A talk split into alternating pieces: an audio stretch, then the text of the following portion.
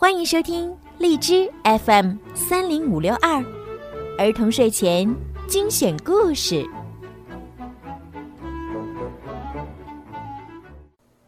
小朋友们，你们好，又到了听睡前故事的时间了。我是小鱼姐姐，欢迎你们又来听我讲故事了。老夫妻捡到的桃子里面出来一个小男孩儿，夫妻俩给孩子起名叫桃太郎。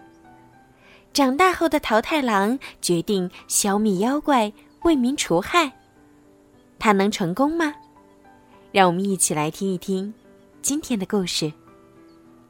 桃太郎。从前，有一对老夫妻，他们结婚几十年了。一直没有孩子。一天，老婆婆正在河边洗衣服，忽然看见水面飘来一个大桃子。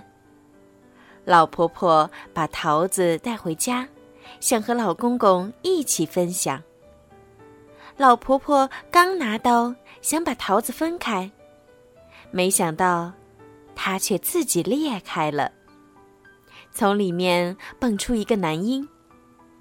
老公公和老婆婆高兴极了，他们给孩子起名叫桃太郎。没几年功夫，桃太郎就长成了一个强壮的少年。不久，海边的岛上出现了一个妖怪，他为非作歹，抢夺人们的财物和粮食。使大家都不得安生。桃太郎决定为民除害。老婆婆为他做了好多糯米饭团儿。吃上一个饭团儿，浑身就有使不完的力气。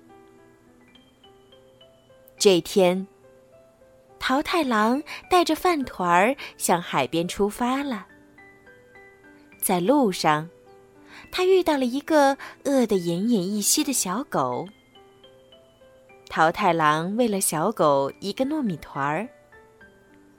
为了感谢桃太郎的救命之恩，小狗决定帮助桃太郎。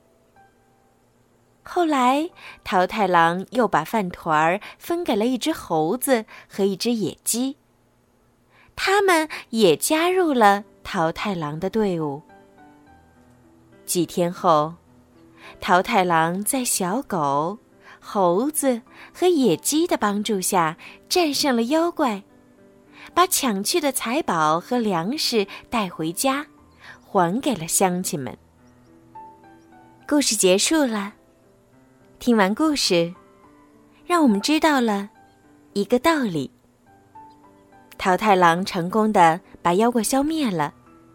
但妖怪并不是他一个人打败的，还有他在寻找妖怪的路途中帮助过的伙伴们的帮助。可见，乐于助人的精神是多么的重要。希望小朋友们听完今天的故事，也可以像桃太郎一样，变成一个乐于助人的人。宝贝们。